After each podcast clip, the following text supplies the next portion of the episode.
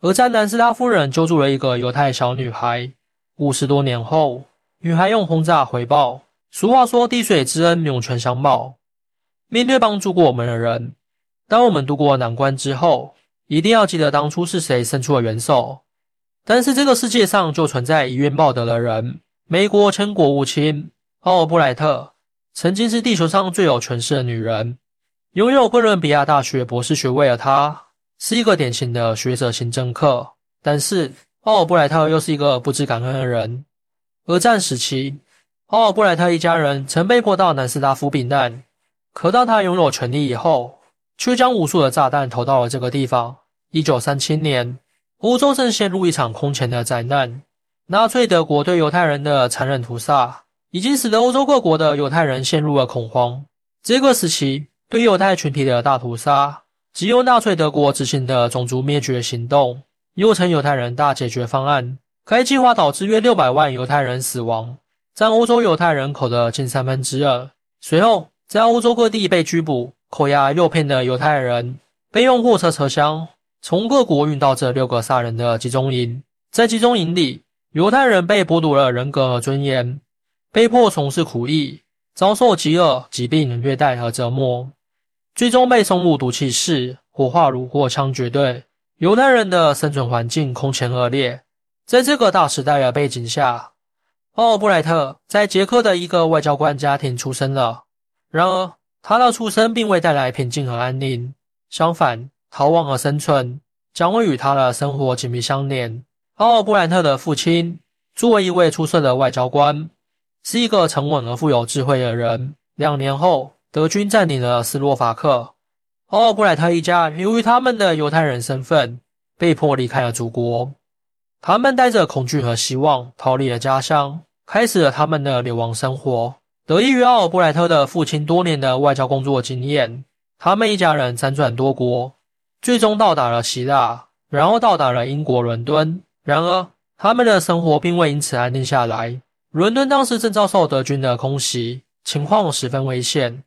好在英国本土的大体安全，使得奥布莱特得以在这里度过他的童年。在到达希腊之前，奥布莱特一家还在南斯拉夫首都贝尔格莱德停留过两周。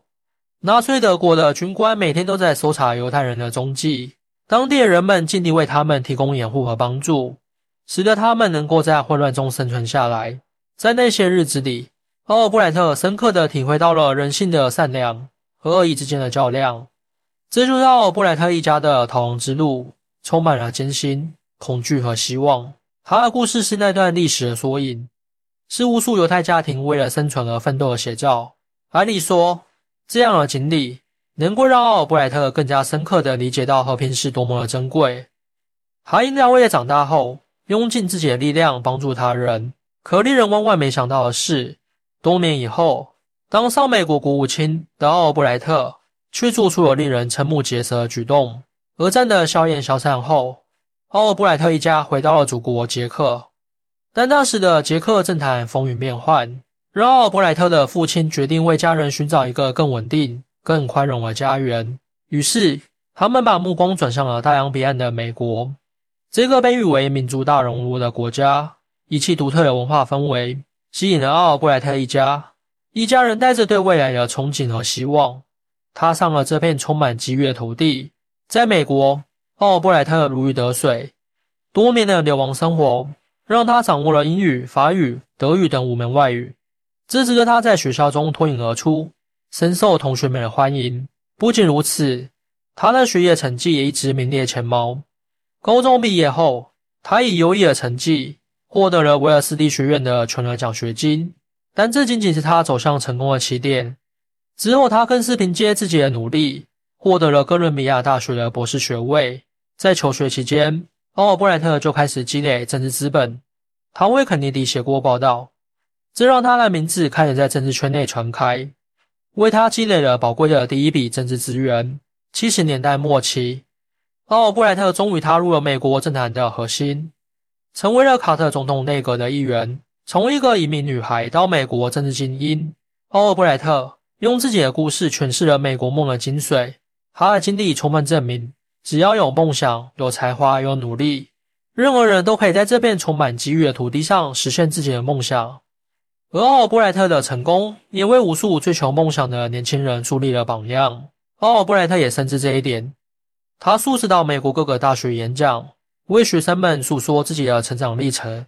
在青年中，他们看到了一个不畏艰难、永不放弃的女性形象。许多女学生将奥尔布莱特的经历铭记心头，这造成一种假象，那就是无论身处何种境地，只要有信心和勇气，就一定能够战胜困难。实现自己的梦想。显然，这样的鸡汤不是正确的。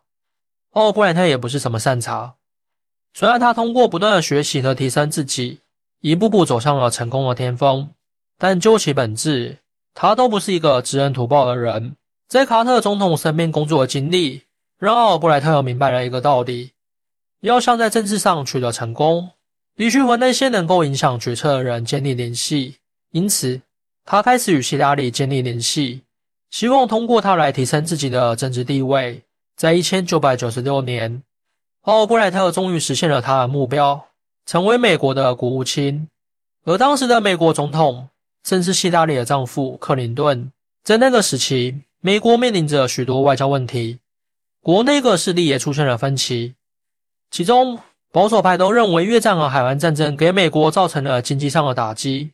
也为世界和平带来了负面影响，因此主张进行和平外交。而当时的美国总统克林顿面临的第二个任期的最后一年，他的政府一直对伊拉克的石油垂涎三尺，认为这是美国的战略利益所在。然而，美国的这一野心受到了南斯拉夫联盟共和国南联盟的阻挠，因为南联盟与伊拉克有着密切的经济和政治关系，反对美国对伊拉克的制裁和干涉。南联盟还支持伊拉克的主权和民族完整，反对美国在中东的霸权主义行为。为了打破南联盟的阻力，美国政府利用科索沃危机作为借口，试图在欧洲制造一场人道主义干预的战争，以达到削弱南联盟的实力、扩大美国在欧洲的影响力，为美国对伊拉克的未来行动铺路的目的。美国政府指责南联盟对科索沃的阿尔巴尼亚人进行了种族清洗和大规模屠杀。要求南联盟接受两不依赖协议，允许北约在科索沃部署维和部队，并给予科索沃广泛的自治权。南联盟拒绝了这一协议，认为这是对南联盟的主权和领土的侵犯，是美国北约的霸权主义和新殖民主义的表现。而这个时候的奥尔布莱特在做什么呢？他在面对当年的救命恩人南斯拉夫时，是否想要缓解事态的严重性呢？当然没有，而且他还主张。用武力解决问题，摘除南联盟这个眼中钉。特别是在科索沃问题爆发后，他一直以激进的方式催促克林顿采取行动。这种强硬的态度，最终导致了北约对南联盟的轰炸。一九九九年三月二十四日，美国政府在未经联合国安理会授权的情况下，联合北约对南联盟发动了空中轰炸，企图迫使南联盟屈服。这一场轰炸持续了七十八天，造成了数千人的死亡、数十万人的流离失所，以及大量的基础设施和文化遗产的破坏。其中，我国驻南斯拉夫大使馆也被美军的战斧导弹击中，造成了三名记者死亡。此外，还有大量南斯拉夫平民死亡。这个事件引起了全球的关注和谴责，世界范围内开始质疑美国外交政策的合理性和道德性。巨大的舆论之下。美国国内也开始思考，奥尔布莱特所主张的武力解决问题的理念是否可行。对于南斯拉夫人民来说，这个事件无疑是一个巨大的打击。国民经历了战争和破坏，而这一切都与奥尔布莱特的主张有关。不知道南斯拉夫人民有没有后悔五十年前救了奥尔布莱特？总之，奥尔布莱特的主张和行动给南斯拉夫带来了巨大的灾难。二零零一年。奥尔布莱特现任国务卿，回到乔治敦大学任教，同时也担任了奥尔布莱特石桥集团的主席，继续参与国际事务的研究和咨询。他还出版了多本畅销书，回顾了他的外交经历和思考，揭露了他的家族悲剧和个人感受，展示了他的智慧和魅力。但是，不知道在回顾他的幼年的时候，有没有提到善良的南斯拉夫人民？令人讽刺的是，奥尔布莱特一生中获得了许多荣誉和奖项。他在领奖的时候，有没有觉得这个奖项是建立在南斯拉夫人民或者其他人的鲜血上的？二零二二年，奥尔布莱特因癌症逝世，享年八十四岁。欢迎大家一起来讨论。您的支持是我更新的动力，更多精彩内容请关注半年听书。